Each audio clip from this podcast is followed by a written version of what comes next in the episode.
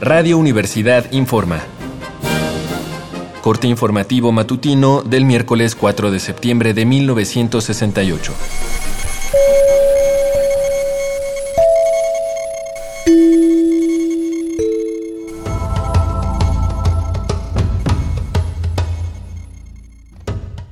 Buenos días. Continúan las reacciones al informe presidencial del pasado primero de septiembre. Esta mañana, la coalición de maestros de enseñanza media y superior pro libertades democráticas publicó un manifiesto titulado La lucha por las libertades democráticas y el quinto capítulo del informe presidencial de 1968.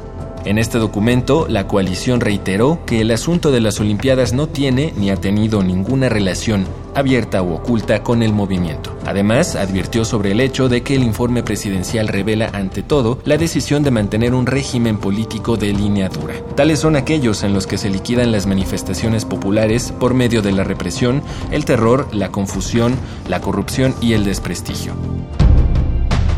Por otro lado, la coalición de maestros calificó de anticonstitucional el argumento con que se pretende utilizar al ejército para reprimir las demandas democráticas. Detalló también que la fracción sexta del artículo 89 constitucional establece que el Ejecutivo solo puede disponer de las Fuerzas Armadas para resguardar la seguridad interior bajo dos circunstancias. La primera es cuando sea declarado el estado de guerra y la segunda cuando el Congreso de la Unión suspenda las garantías individuales.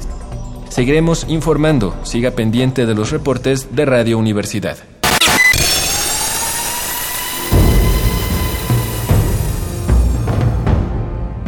M68 50 años del movimiento estudiantil.